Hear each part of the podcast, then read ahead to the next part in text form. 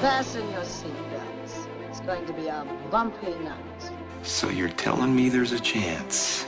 My mom always said life was like a box of chocolates. You talking to me? Well, a, a boy's best friend is his mother. Get away from her, you bitch! Mm-hmm. This is a tasty burger. I drink your milkshake. Laugh it up, fuzzball. Frankly, my dear, I don't give a damn. Brie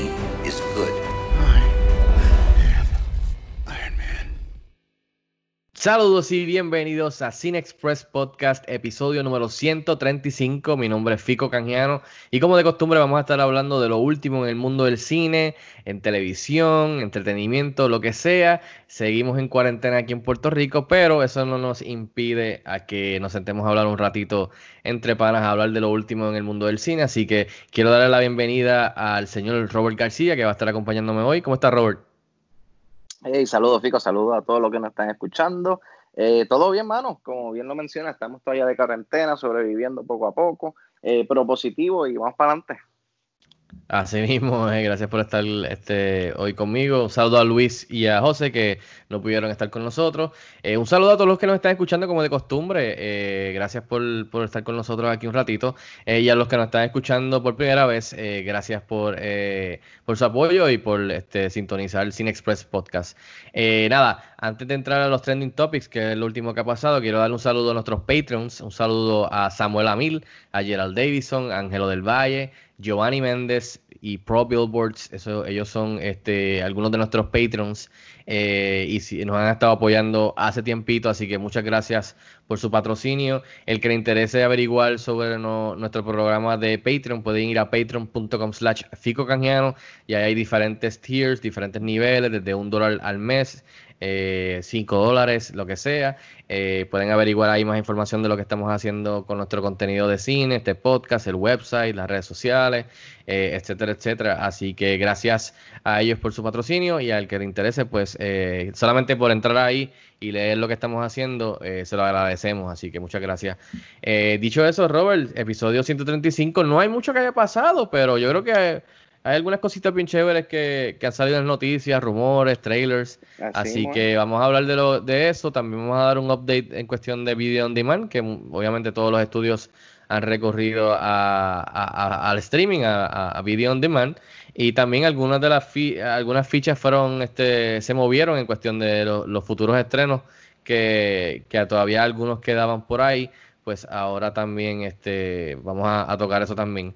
Así que vamos a empezar. Salieron en estos días unas fotos oficiales, unas imágenes oficiales de la película eh, Dune, este, Dune eh, que es del, del la, dirige eh, Denis Villeneuve, eh, que está basado obviamente en la, en la novela que hecho le estoy leyendo.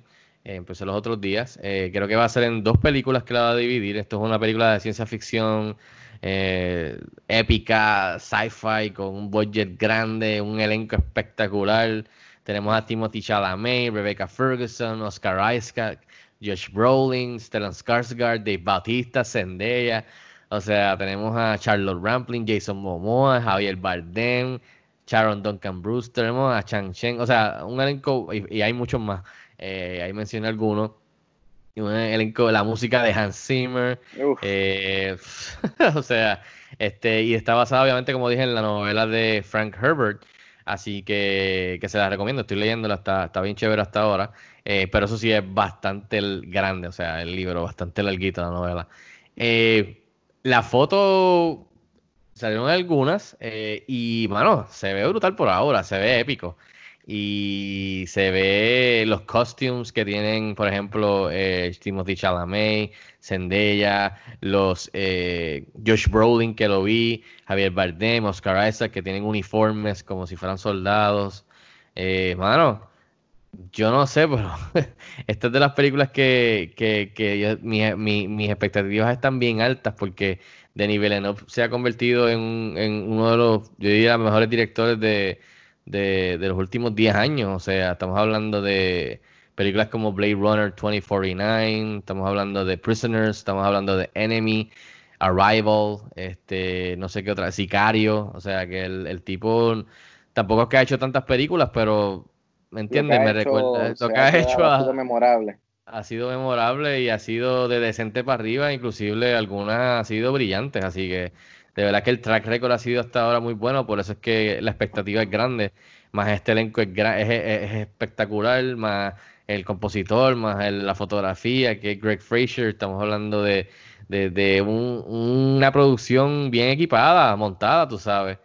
Eh, que va a ser dividida en dos películas, pero hablando de las fotos, este, ¿alguna que te haya sobresalido, algo que te haya hablado, de, te haya subido a las expectativas el ver algo? Porque habíamos visto conceptos de, en cuestión de artworks, pero no habíamos visto nada en cuestión de fotos. So, ¿Qué te parecieron esas fotos? Mano, eh, pues mira, yo no conozco nada de esta novela. Eh, Como había mencionado, no, no he leído la novela, mucho menos he visto la película original.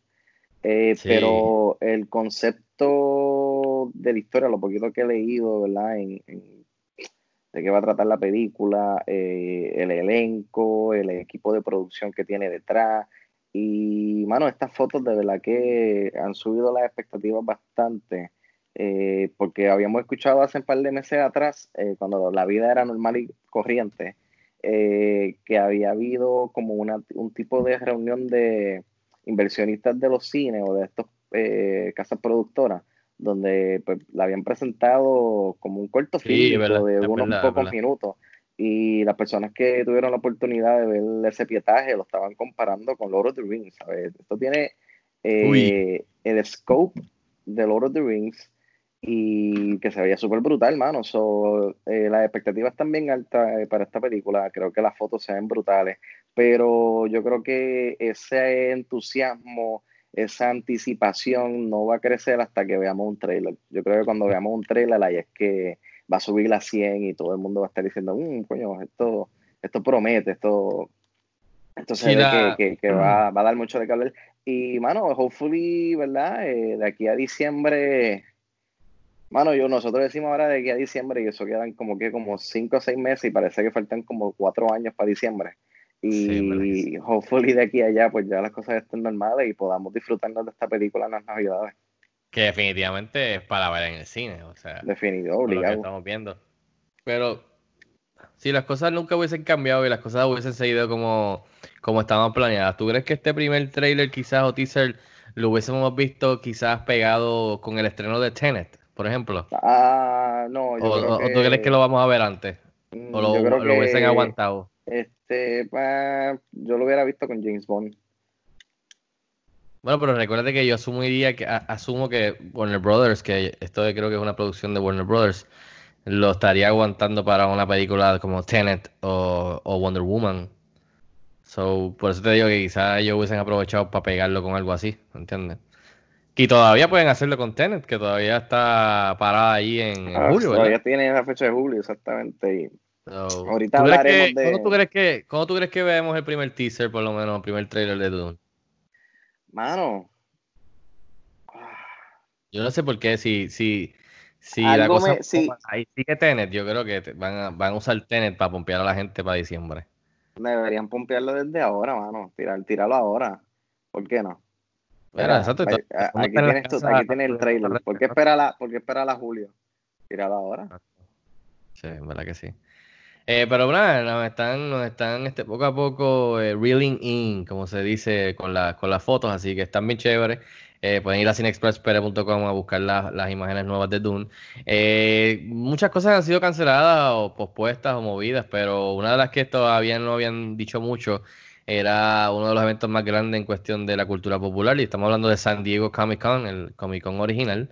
Eh, y la edición del 2020, pues eh, en estos días se confirmó por fin, eh, hace algunos días, que cancelaron la edición de este año.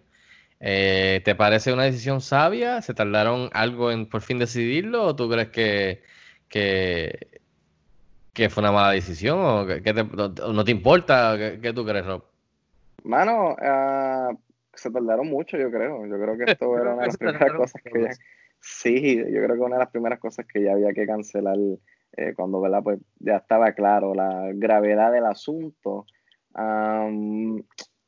Sí, era, de- era algo de esperarse, era de esperarse. Allá en el estado de, la California, de California, eh, creo que el gobernador dijo que él no espera eh, eventos, ¿verdad?, de mucha ah, multitud como hasta mitad del 2021. So, era, era una movida en ajuste innecesaria. Creo que se está hablando de la posibilidad, no sé qué tan cierto sea, de que eh, varios estudios pues decidan hacer su presentación eh, a través de, ¿verdad? De, internet.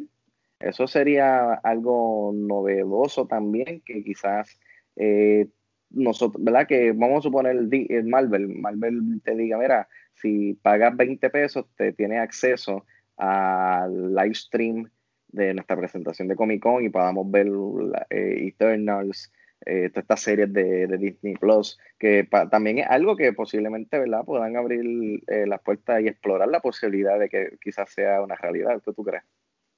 Sí, exacto. Quizás quizás buscar la manera de poder, maybe, hacer algo, una producción, exacto, que sean como reveals.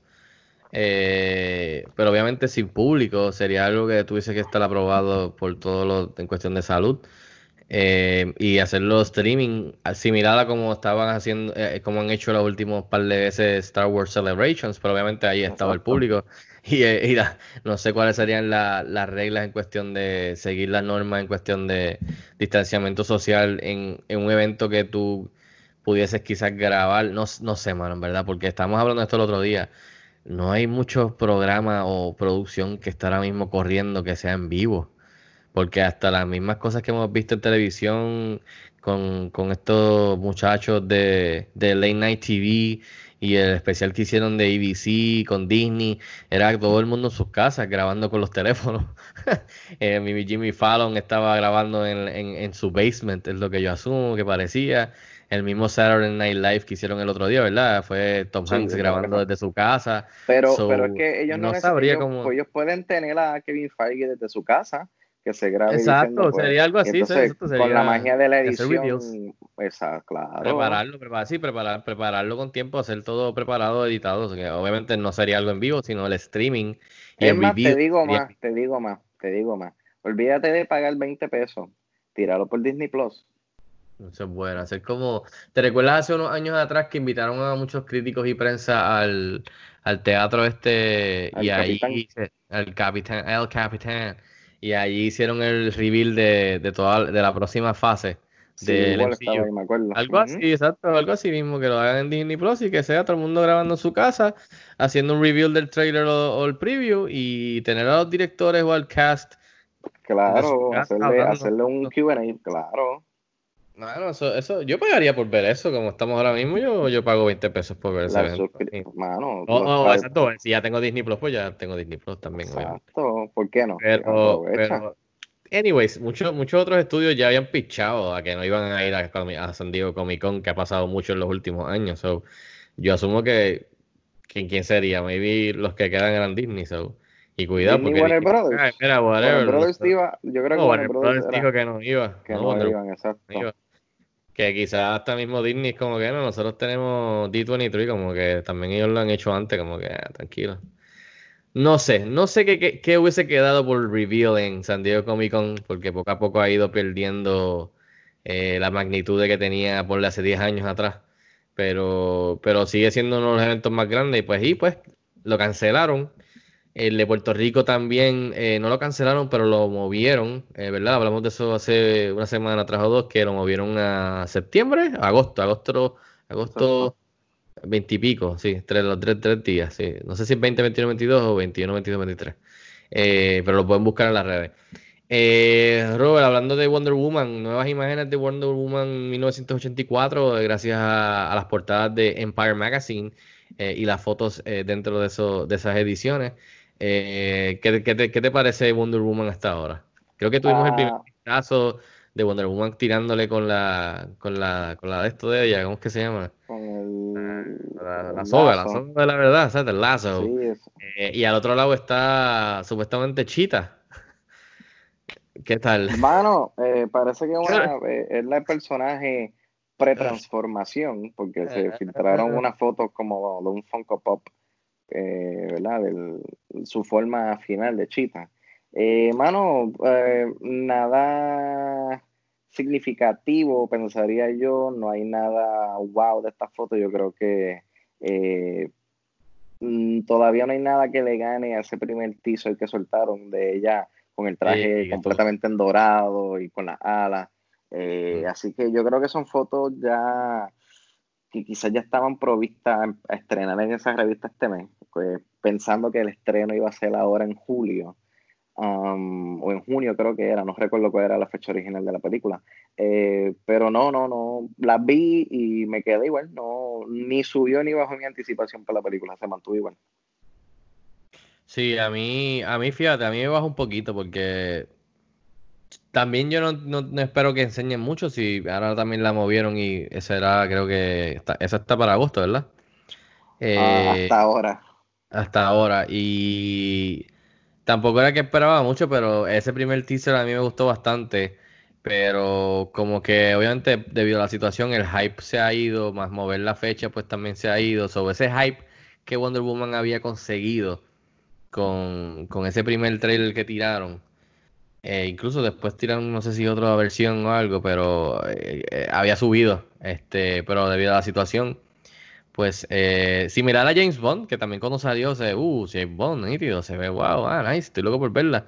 Y obviamente pues la movieron, pues han perdido muchas de estas películas el, el, hype que crearon con sus primeros trailers.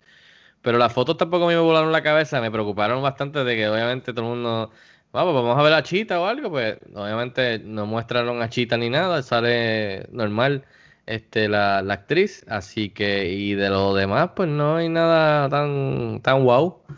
Así que vamos a ver, vamos a ver. Yo creo que yo ya mismo voy a tener que tirarse otro teaser o algo, versión diferente o algo para mantener el hype.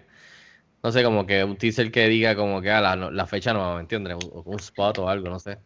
Vamos a ver Tienen que hacerlo porque como que se está perdiendo el interés, como tú dices, de la película también. No, no, y así hacerle subrayar el énfasis de que la película ahora es en agosto, como que, tú sabes, esto no va a ser en el 2023 o en el 2024, sino que es como que venimos, pero unos meses más tarde, tranquilo, eh, para que la gente lo tenga fresh en la sus memorias.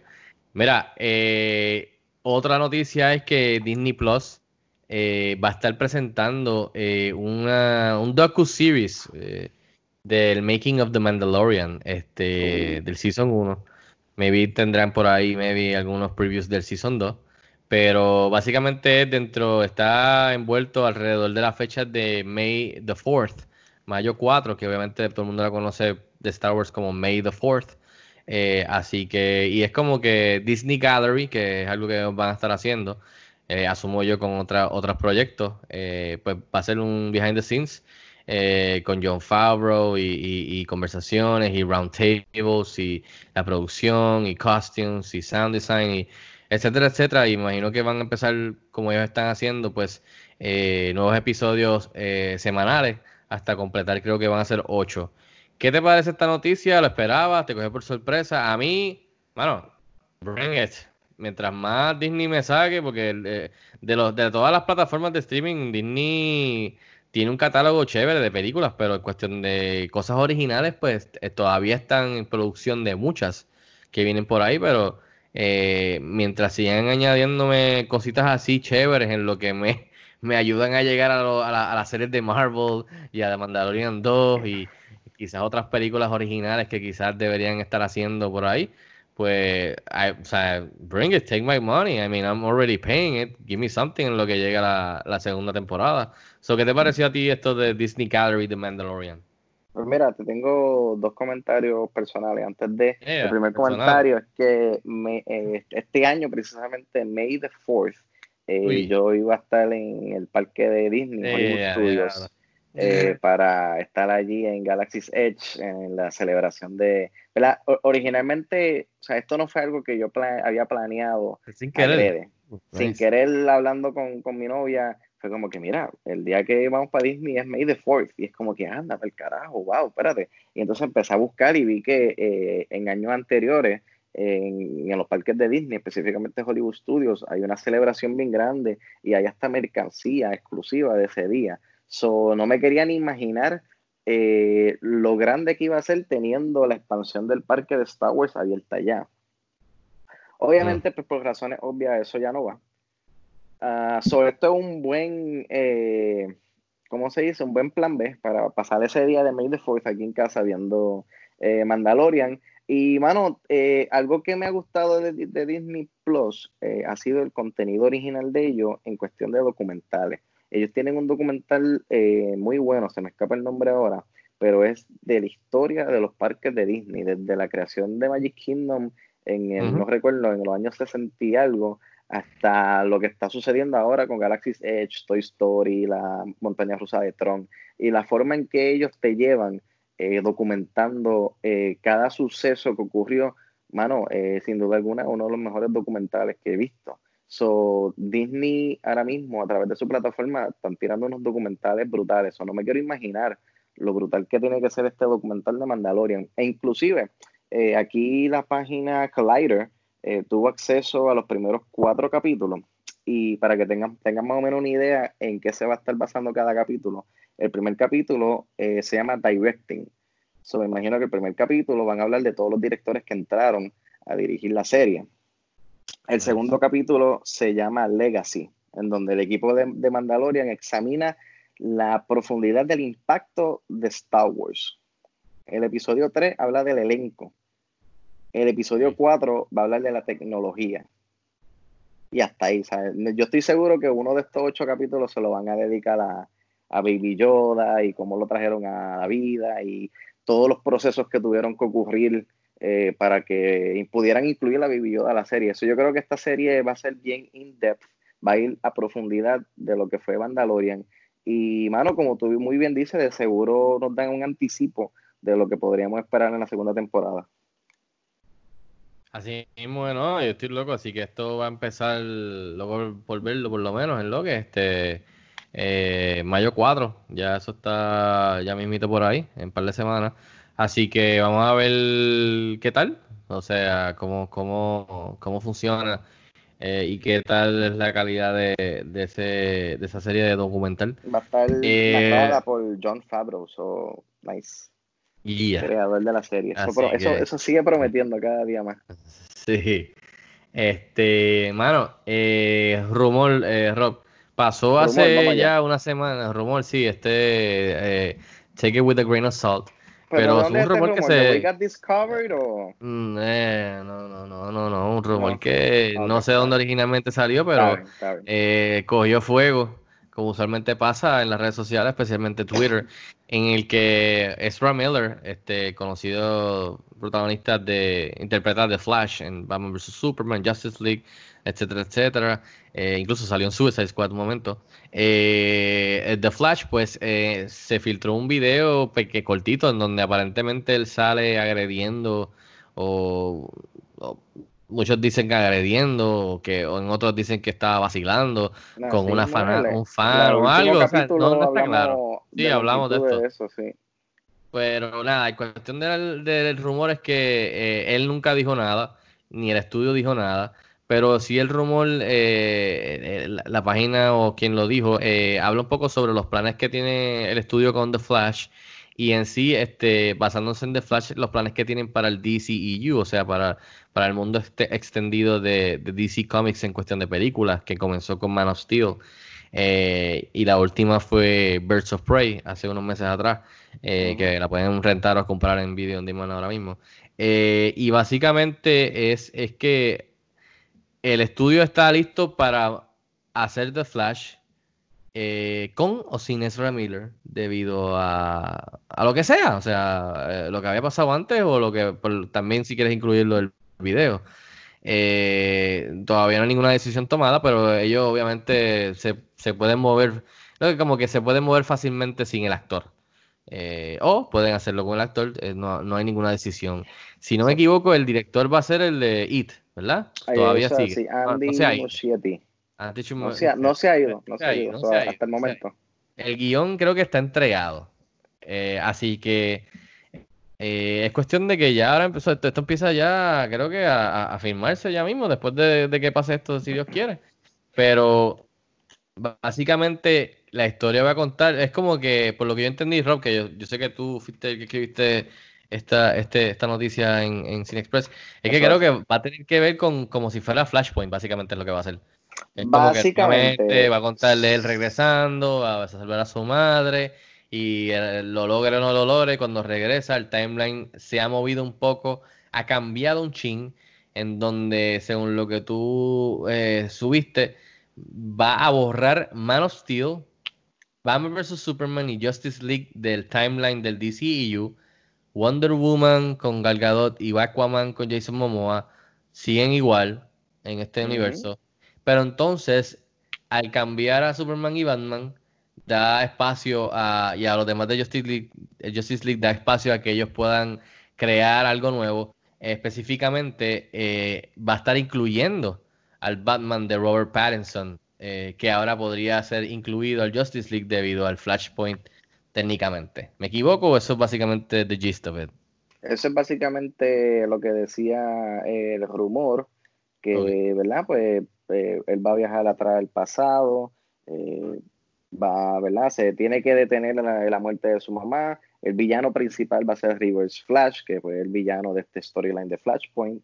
Um, entonces cuando Mencionaron regresa- otro, ¿verdad? Creo que había mencionaron otro. otro, sí, no recuerdo el, el nombre, eh, pero el, el, el principal, principal eh, eh, es Flash, eh, Sí. Flash, perdón. Reverse Flash. Exacto, el, el amarillo. Entonces, entonces, cuando él regresa al tiempo actual, él se da de cuenta que todo lo que hizo en el pasado, pues tuvo una repercusión, el Butterfly Effect, eh, todo Sí, lo sí, que sí, él Flashpoint. conocía, It's Not Like Ah. That, exacto, Flashpoint. Yo le, yo le Entonces- llamaría Flashpoint, yo no le llamaría ni Flash.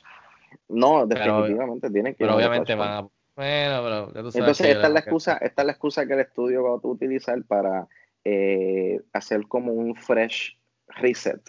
No es un reboot, no es un remake, es simplemente como un reset, pero manteniendo a Gal Gadot y a Jason Momoa, eh, el cual está súper raro, a mí no me hace sentido, porque si vas a borrar del timeline Justice League, Man of Steel y Batman vs. Superman, dos de las cuales fueron impo- importantes para el, tanto los- el personaje de Aquaman como Wonder Woman, ¿cómo entonces tú vas a justificar que ellos siguen siendo los mismos actores? Entonces tú tendrías que virar para atrás a volver a contar su, no sé, mano, Origin. es un Sí, revolú, no, revolú no, cabrón, no. sé qué está pensando el estudio, Ah, pero... ah, es más fácil mantener las cosas que pasaron.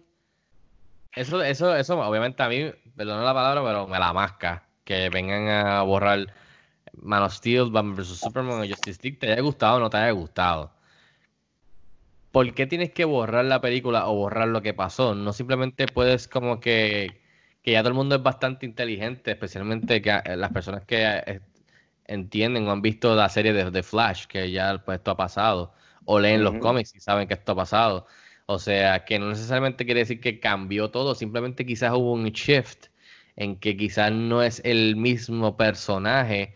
El Batman no terminó siendo el mismo Batman, pero quizás ocurrieron las mismas cosas. ¿Me entiendes? Que, que pero, ok, pero, pero, Man of. Steel, en donde yo era Superman, simplemente ahora se movió un poquito el shift en el time y en vez de Fico Canjiano, que fue el Superman de Man of Steel, ahora es Robert García. Pero pasó, pues Robert García pasó Man of Steel, ¿me entiendes? Es- No pueden hacer así ya. Mano, pero a mí, pero, pero, ah, ¿sabes? Entonces, Ezra Miller compartió con Batman que tenía todas las características físicas de Ben Affleck. Y ahora cuando regresa para atrás tiene las características físicas de Robert Pattinson. es cool, pero eso lo puedes hacer, obviamente. Es que, lo, es que sí, no, mano, ¿por qué? Porque sigue siendo Bruce No, Wayne. sí, porque entonces él puede decirlo como que, oh my Ah. God, my God, de que tú no, Aquaman, a Jason Momoa, y él, what are you talking about? Y él, "Ah, no, porque por eso Ben Affleck ya no es, ahora es otro tipo, sub Batman, pero gracias a Dios, ustedes dos siguen siendo los que yo conozco. Pueden vacilar con eso. Mano, no sé. Pero ¿por qué yo- borrar la historia de lo que pasó? Porque evidentemente el eh, Genesis del, estudio no está contento con la recepción de los fans a esas películas. Que la, la realidad es que es la minoría, porque si tú te pones a mirar y a analizar el porcentaje de personas que están odiando lo que fue Justice League y, y Batman vs. Superman, que yo creo que Batman vs. Superman de las dos es mejor película, es la minoría. es la minoría. Son, ellos No tienen sé. que buscar una buena justificación y yo espero que ellos tengan en su oficina de escritores eh, lo mejor de lo mejor para eh, hacer que esto funcione. Porque si esto no funciona, lamentablemente el resto del DCEU no va a funcionar. ¿Cómo tú, vas, ¿Cómo tú vas a hacer un Flashpoint en donde otros jugadores cambian por el time shift de que pasó por la decisión que tú tomaste y cambiaste el pasado? Si a todas estas el protagonista quizás no es ni Ezra Miller. Eso está bien. Y no estoy defendiendo a Ezra Miller ni estoy de- defendiendo al estudio. Estoy diciendo, estás haciendo un halfway re- reboot, o sea, un reset de todo.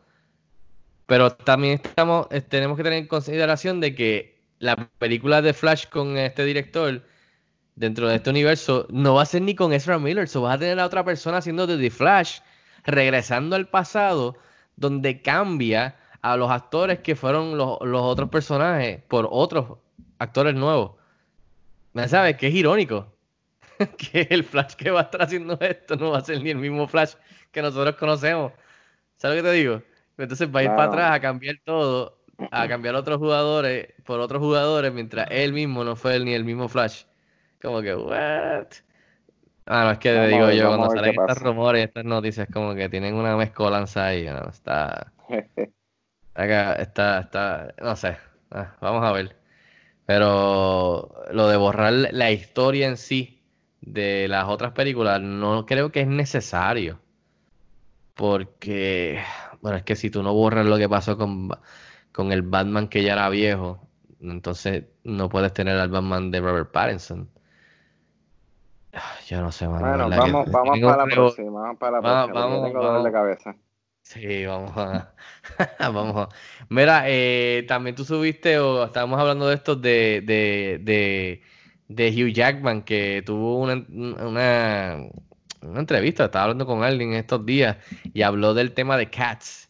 Eh, si le puedes decir a, a los que nos están escuchando cuál es la historia de, de Cats Sword, de Hugh Jackman. Me pareció funny. Eh, pues todos saben que, ¿verdad? Um, Hugh Jackman, eh, Greatest Showman, Wolverine, Logan, ¿sabes? El tipo, pues, el tipo está bien pegado. El punto es que él había trabajado eh, en esta película que también fue musical, eh, se llama ah, Les Miserables. ¿Dije, ¿Dije eso bien?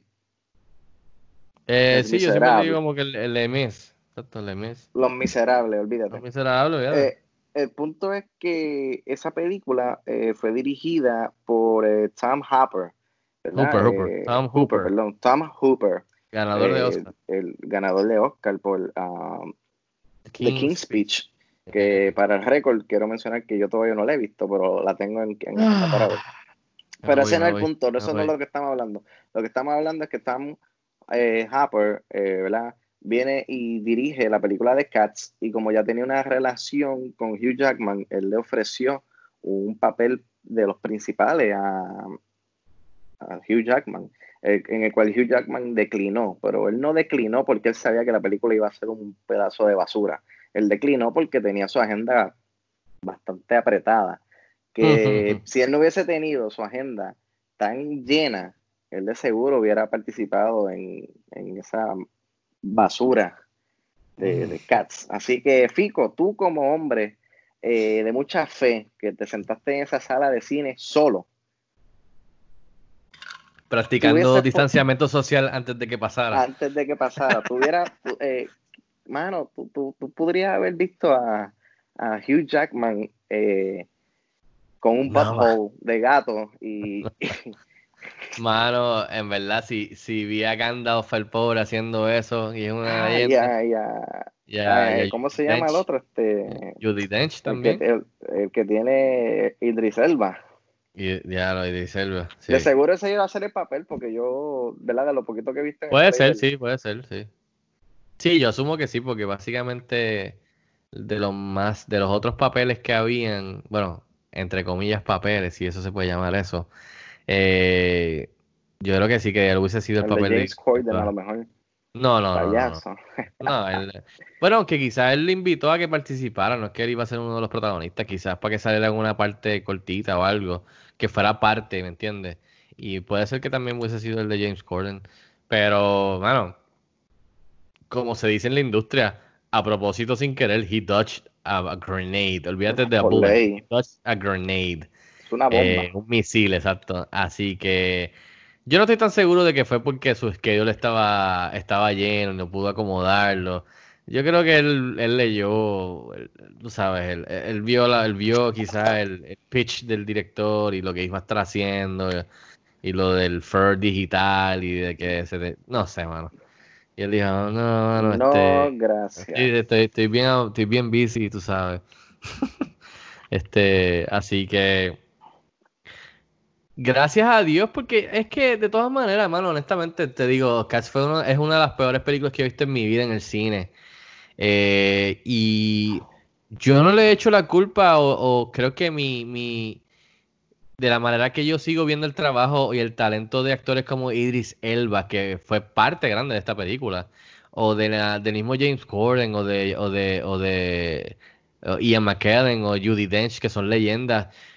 Yo como que hasta Taylor Swift me lo, me lo, le- se- como que se lo tiró al lado de, de, de tripeo, como que de vacilón, como que a mí para mí esta es la culpa de todo esto y, y es, la- y es la verdad, lamentablemente es del director, de su visión. Ellos fueron allí y hicieron su trabajo, de que se veían ridículos y se veían en la pantalla grande en algo que no hacía ni fucking sentido. Mano, pero es que, Eh, eh, Eh, la- es yo, yo ¿a no lo veo le como ocurre? culpa de ellos. ¿A quién No, se le ocurre no, no, hacer un una adaptación cinematográfica de Cats? Porque Bueno, ok, hay obras, una- hay obras una- que sí. eh, sí, pero Bueno, Cats hay obras que que sí bien adorado. funcionan. Ah, no, claro, pero hay obras que funcionan como obra y como película, que como tú las adaptas a una película funcionan. Ejemplo, Les Miserables, eh, Little Shop of Horrors, que la hemos mencionado aquí, eh, Moulin Rouge, eh, ¿qué otra película ha sido? The Phantom of the Opera. Pero Cats, que no tiene ni una trama, no tiene un plotline que tú sigues, no, no, no pasa nada. Tú simplemente estás viendo el diario vivir de unos gatos y tiene música, sí, fine, fantástico, pero como tú, sabes, esto, esto estaba doomed, en mi opinión, No, desde el yo momento no en que creo, yo no decidieron. creo. Si tú consigues un elenco así, si tú consigues un elenco así de bueno, que digan que sí, que van a hacerlo. Yo no creo que fue por el dinero, ni fue porque, o sea, ellos tampoco pensaban que iba a ser un fracaso. Yo, yo, no, yo lo dudo grandemente que you sign up for something así de grande, con un director respetado, ganador de Oscar. Y el source material, que- respetado que también. El source material está ahí, el que está haciendo la música está ahí, Andrew Lloyd Webber, si no me equivoco, y para colmo, eh, está comprobado el director, o sea, el, tipo también hizo Les Miserables, o sea, el tipo ha hecho musicales. O sea que yo dudo, o sea, por eso es que mira, mira, la culpa es que la visión del tipo no sirvió, el guion del tipo no se, no sirvió en la adaptación, la adaptación no sirvió. Pero por eso yo no se lo achaco a de que si, por ejemplo, Hugh Jackman hubiese salido en esta película, yo no hubiese pensado menos o hubiese dicho como que, ah, el, el stock de Hugh Jackman, pues ya es una porquería, eso fue una mancha en su carrera. No, porque Idris Elba es tremendo no, para actor, hizo, hizo la película y va a hacer otra película y va a estar nítida la película y o sea, el tipo es un buen actor. ¿No entiendes? Hay a veces que las cosas funcionan, a veces que las cosas no funcionan, mano. O sea, eh, la próxima vez, si te dicen perro gato, coge perro, a ver si quizás funciona la del perro. Pero, no sé. I mean, he dodged a bullet. Call it what you want. Yo no, sea yo no la he visto. Yo sido. sé que algún día cuando la estén dando Estás hablando de HBO Tú no la has visto. o, o en TNT Ya, algo bro. así, pues yo la veré. Pero yo no voy a Todo- gastar dinero en esta película. Toda tu opinión acaba de, de caerse. Bueno, bueno, yo me estoy dejando llevar por los trailers, mano, y Ah, porque he visto, eh, yo vi la obra, la obra, yo recuerdo cuando daban los comerciales, como que compra ahora el DVD o el VHS de Cats, y en- en- hace poco lo encontré en YouTube y lo vi, y vi la obra y me gustó la obra, pero, ¿sabes? No, estaba bien difícil poder adaptarla a una película. Yo siempre recomiendo que, que en las buenas y en las malas. Tan, tan, Pues, pa- págame el- págamelo- películas malas. Págame los 5.99 del alquiler y entonces hablamos. Creo que yo recomiendo que cuando en algún momento salga un streaming service, que no sé quién va a quererla, pero fíjate, yo creo que además que por, por, por la, por la curiosidad morbosa de la gente de ponerla a ver cuál es el jupla de tan malo y negativo, van a ponerla en, en un Netflix o un Hulu o algo así. So ahí la ves, pero cuando salga y sea gratis, solamente cuando sea gratis, incluida en tu suscripción de algo, ahí te sientes a verla y, no- y me dejes saber. Eh, es una, definitivamente es una experiencia. Eh, sí, mira, no, como moviendo- te dije, en algún momento. Pero vamos, vámonos a temas más sí, eh, refrescantes. En estos días salió Netflix que reveló eh, las primeras fotos de, de esta nueva serie que viene ahora a final de mayo. No sé si creo que es mayo 29, si no me equivoco. Eh, protagonizada por Steve Carell, está Ben Schwartz, está este, John Malkovich en el elenco, uno muy bueno. Eh, y la serie se llama Space Force. Eh, y es de este, es- es- de este, este, este- este renglón, este departamento, esta área del gobierno eh, que le asumen crear este equipo eh, de eso mismo, el, el Space Force. Eh, y es, eh, por, no, no hay pie, no, no han sacado trailer, pero por lo que yo veo de la, de la premisa y del concepto, obviamente es una comedia, tirando a, con elementos a The Office. So, yo me gustaría que fuera así porque creo que sería perfecto para una serie que fuera moderna, que, que, que ¿cómo te digo? No por Steve Carell, sino porque, porque que sea la nueva versión o reemplace, o sea, el sustituto de esta nueva generación del 2020 de algo que tuviese el DNA de The Office. Que en verdad lo podemos ver mucho en, en la serie de Beep, de HBO, este, que, que ha ganado un montón de premios eh, a través de los años y es muy, muy buena. So, I mean, Steve Carell en cualquier proyecto, I mean, so, si es en esa vena, mano, I'm looking forward to it. Y el elenco es muy bueno, específicamente John Malkovich haciendo de alguien al garete, Ben Schwartz, que es muy bueno. O sea que, no sé qué te parece a ti este concepto de Space Force y, y que va en Netflix y las fotos con Steve Carell, etcétera. Pues mira, estoy totalmente de acuerdo contigo. Tuve la misma vibra cuando vi la, cuando vi la foto, pensé rápido en The Office. Eh, soy, no he visto The Office completa, eh, he visto, ¿verdad? Bastantes episodios y me encanta, ¿sabes? Me gusta, siempre me hace reír. Inclusive una de mis frases del diario, de, de- de mi diario vivir cuando yo traba- estaba en el trabajo era That's what she said. Um, so, that's what she said. so, este, mano, me da esa misma vibra, estoy looking forward to it, eh, tiene que ver con el espacio y estoy seguro que va a ser como que este tipo de mockumentary, así Exacto. igual, el mismo formato que, que The Office, so, mano, bring it on, estoy looking forward, sale ahora en mayo. Sí, estoy looking forward, en verdad. Eh, y la última noticia que tenemos, tú mismo fuiste el que la escribiste, este, hablando del Criterion Collection.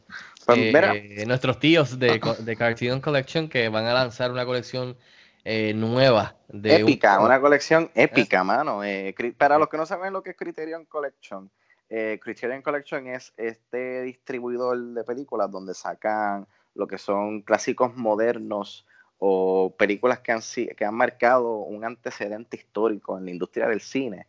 Y ellos sacan como que esta versión eh, de coleccionista súper especial de películas. Hay películas como, eh, Fico, eh, mencioname algunas películas que, que estén en Criterion. Yo sé que tú, que creo que Yo, en estos días Samurai, Roma, en estos días va a salir este Budapest Hotel, va a salir, eh, anunciaron ya Parasite, va a venir por ahí, eh, Marriage Story va a venir por Story, ahí, la colección entera Roma. de Godzilla, la sacaron hace unos meses, eh, y estamos hablando de películas de hace muchos años, Breathless, estamos hablando de películas de, de, de, Chaplin, estamos hablando de, eh, wow, eh, eh, Cri- Criterion Collection es como que el, el más respetado y el más grande de, de como tú mencionas, yo, yo digo que es como un curator, como un, eh, tú sabes, de, de alguien que se especializa en, en sacar películas con, cuando consiguen los derechos que son o cult classics o que son clásicos así. Eh, en la vena de lo mismo que nosotros hacemos con Cine Express Throwback, tú sabes. Exacto. Quizás no al nivel tan comercial, pero, pero hay algunas que se cuelan por ahí, depende. y entonces ellos, ellos hacen of entrevistas. On Fire, Hay The Portrait of Escape, eh, Hay muchas, hay muchas, muchas, hay muchísimas. Eh, Ahora mismo hay mil, yo la compré.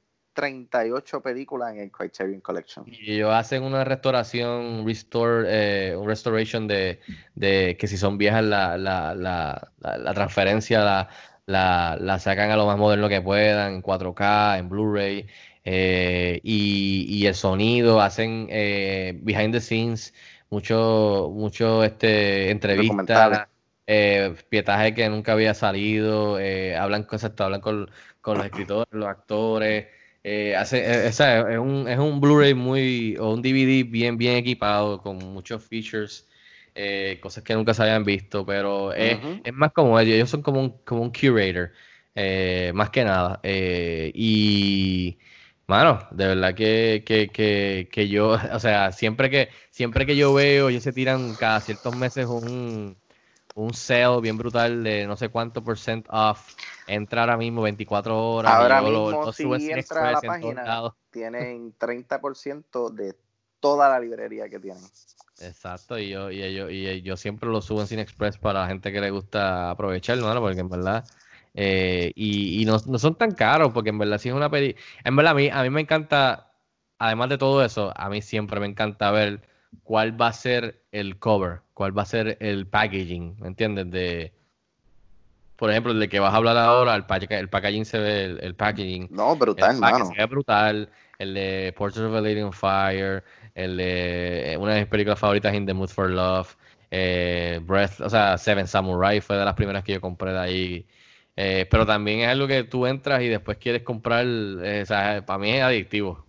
tienes que, Por que eso yo no- por eso si recibes emails de si, si recibes emails de ellos, te chavaste, porque es como que, mira, este- ellos te dicen, esto viene en agosto.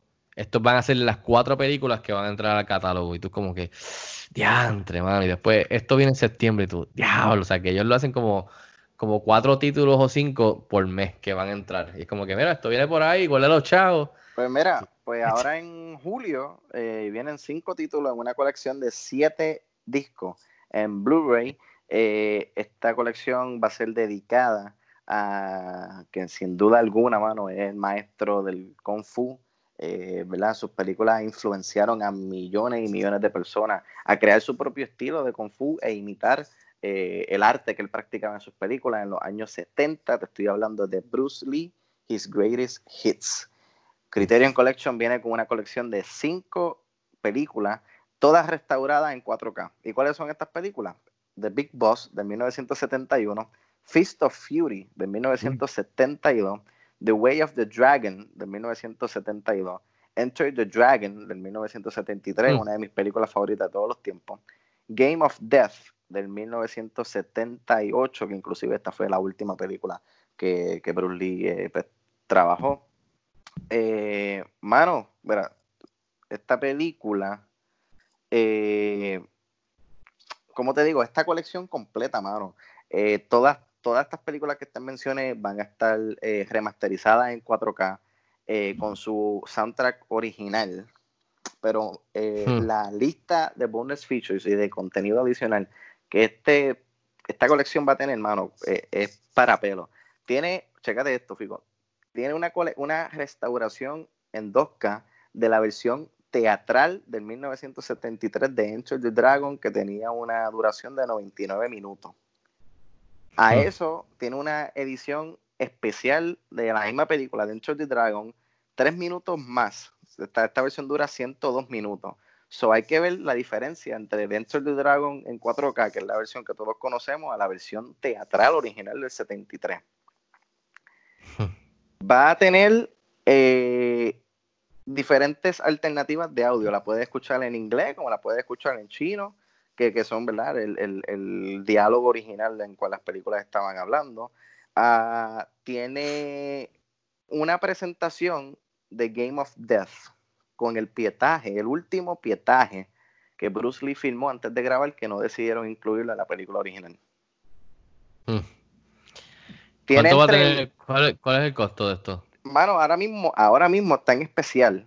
eh, de 124.95, ahora mismo está en especial para preordenarlo en 87.46. Va a estar disponible desde el 14 de julio. Mm, contra. Tentado, hermano. Me está tentando. está tentando, sí. Y, mano, hay un Uf. montón de entrevistas con, con, ah, con la viuda, con Linda Lee Cardo. Eh, tiene entrevistas y documentales sobre eh, su vida, su filosofía, eh, documentales del 73, documentales del 98, documentales del 2004. Eh, hay un subgénero que nació luego de la muerte de Bruce Lee que se llama Bruce Topili, Bruce, Topi, Bruce Tiene un nombre bien raro, pero es una, una un arte que crearon eh, de Kung Fu basado en los movimientos que Bruce Lee pues, hacía en las películas. Y te quiero, les quiero contar esta anécdota, ¿verdad? Antes de que tú te lo lleves. Es una anécdota personal. Para allá, para el 2013, yo fui al estado de Washington, precisamente a Seattle, estaba visitando a mi mejor amigo. Y me acuerdo que un día estábamos en, eh, ¿verdad? De, paseo y él me dijo, vamos ahora para el cementerio un momento que te voy a llevar a ver a alguien. Y yo, anda, la mierda, ¿qué es esto? Vamos para el cementerio. Yo no conozco a nadie aquí, pero está bien, vamos para allá.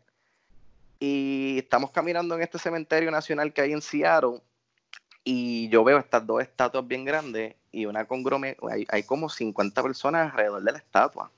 Y yo, ok. Hmm. Y cuando nos estamos acercando, eh, mi mejor amigo Michael, eh, ¿verdad? Él me llevó a la tumba de tanto Bruce Lee como su hijo Brandon Lee.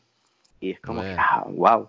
Y hmm. eh, ahí donde están enterrados hay dos monumentos, ¿verdad? Uno en honor a Bruce Lee, uno en honor a Brandon Lee y las 50 personas que estaban conglomeradas alrededor de él era un grupo de Kung Fu de Brasil, que viajaron de Brasil a, Washington, a Seattle, única y exclusivamente para ir a rendirle tributo y su respeto a Bruce Lee.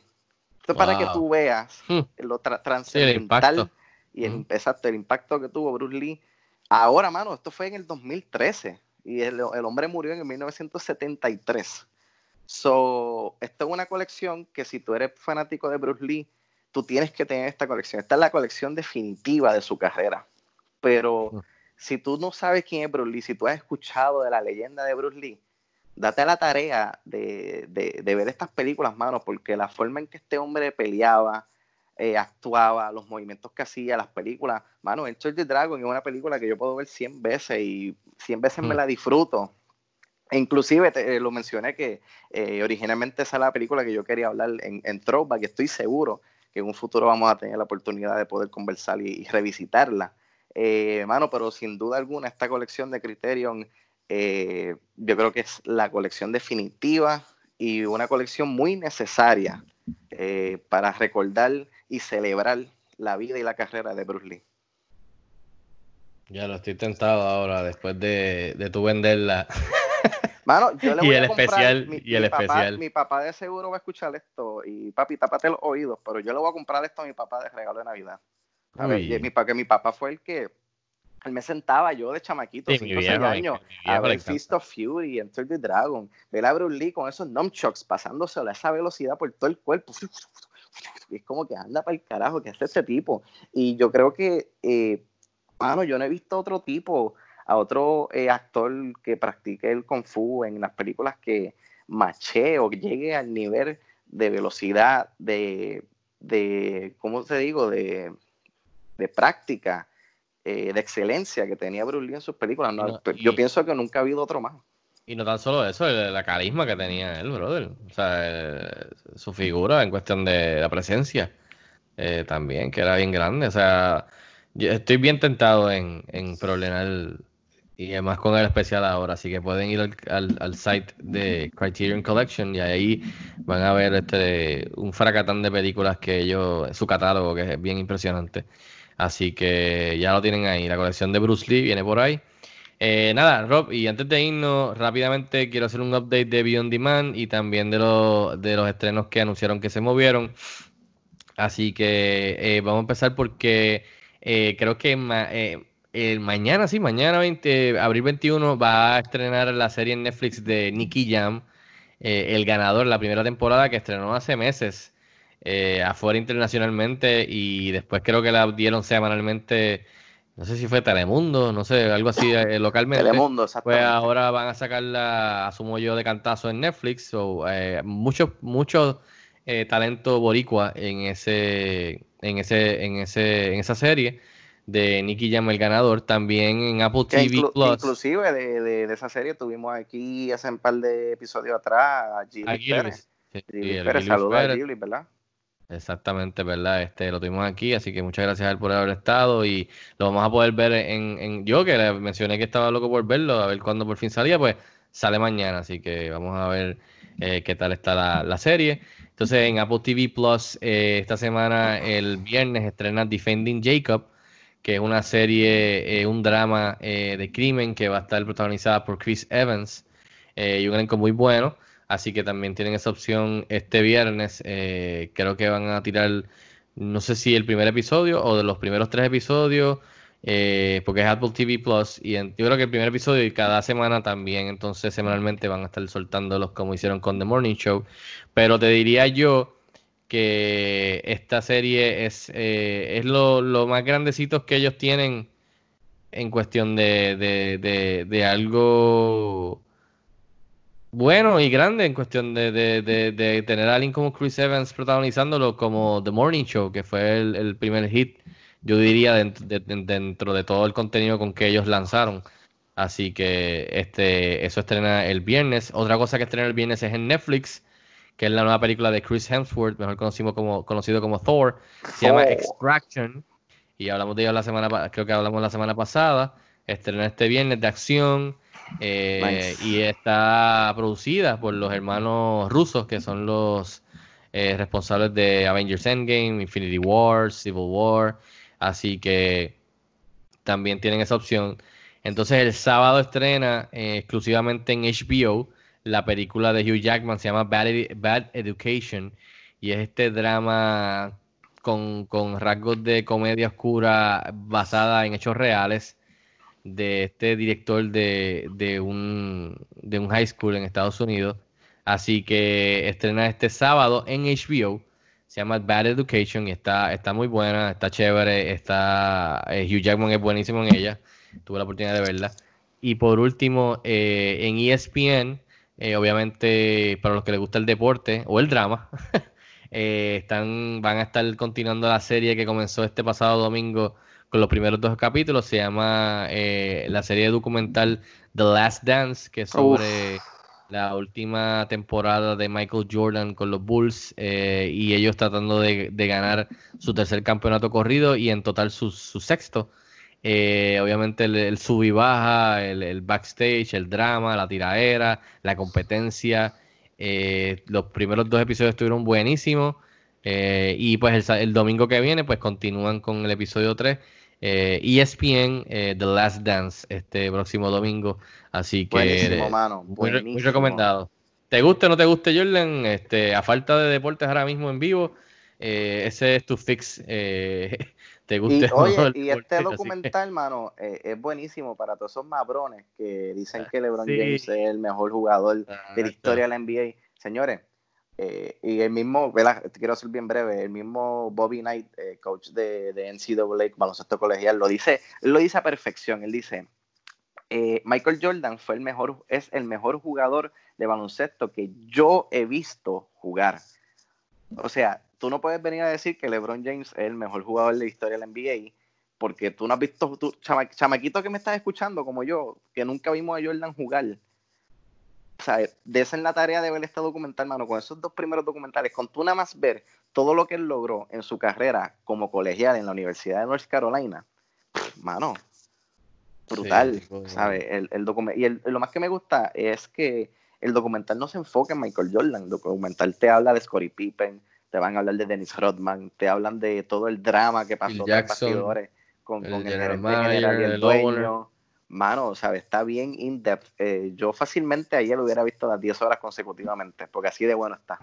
sí, van a ser 10 episodios, así que eso es lo que todo el mundo va a estar viendo este domingo. Eh, y por supuesto también pueden ver Westworld, que está también, está chévere en HBO eh, los domingos. Entonces, Rob, antes de irnos, futuros estrenos o, fichas que se movieron, Maleficent, Mistress of Evil, eh, queríamos mencionar que estrena en mayo 15 en Disney Plus. Eh, la serie, la película que atrasaron varias veces, Artemis Fowl, eh, la va a estrenar Disney Plus. no va a ir al cine, va directamente al Disney Plus. junio 12, así que los que están looking forward ya pueden apuntar la fecha. Junio 12.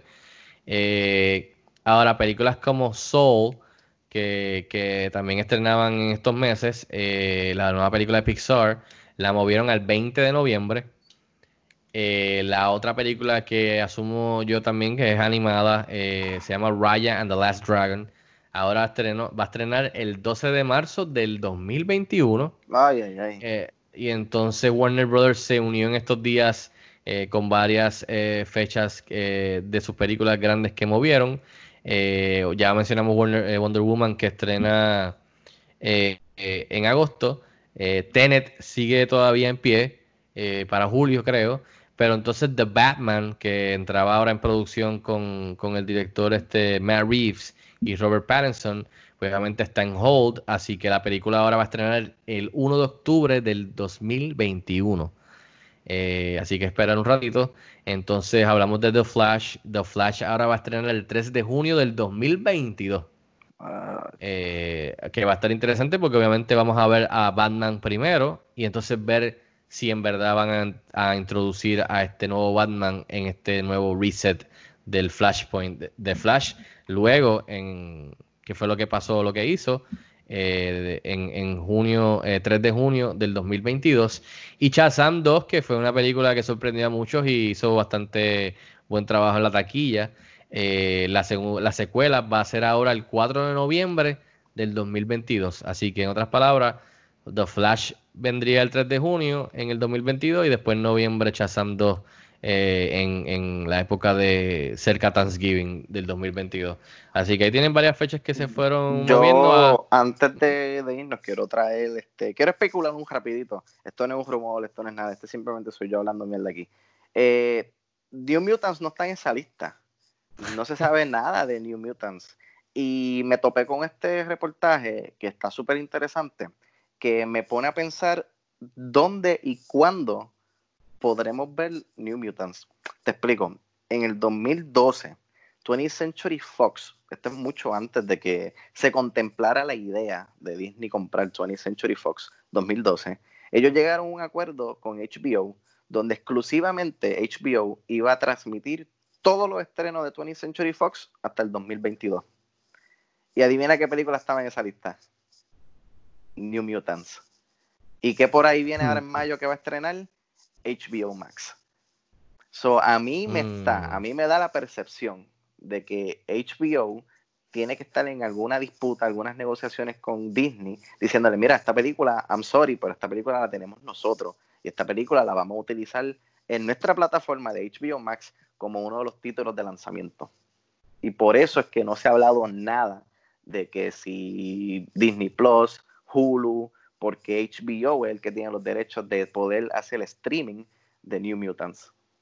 Y qué mejor, y qué, y qué alternativa tan ah, refrescante para HBO que ahora mismo no tienen eh, la reunión de Friends, que era uno de los atractivos principales para el, el lanzamiento de esta plataforma, porque obviamente eso no se ha firmado todavía, que, ¿verdad? ¿Por qué no? Porque HBO no viene y te dice, pues mira, ¿sabes qué? No tienes Friends, pero tienes New Mutants. Y te aseguro, te aseguro que todos los fans van a decir, ¡Uh! Yo tengo que suscribirme a HBO Max. Porque HBO necesita un atractivo para su launch. Porque ya ese atractivo original que tenían de Friends no lo tienen. So, ¿Qué mejor atractivo que New Mutants? Te dejo con esa. Mm, ¿De dónde sale esto, Rob? Esto lo vi eh, en comicbook.com de nuestro amigo ya Brandon Davis. Y que ahí lo tienen. Vamos a ver, yo, yo pensé que iba a ser una versión más corta tu explicación de que no hemos visto nada de, de, de New Mutants porque es una película que no existe. Es una película que está en, en el en el planeta Plutón. Está, está una- al lado, en el shelf, al lado de The Snyder Cut. de Ah. Así que van a hacer un double feature debut o algo así, juntas, este, en Criterion Collection en el 2034. Ay, Eh, mira, eh, así que nada, ahí tienen este, cositas que han pasado en estos días.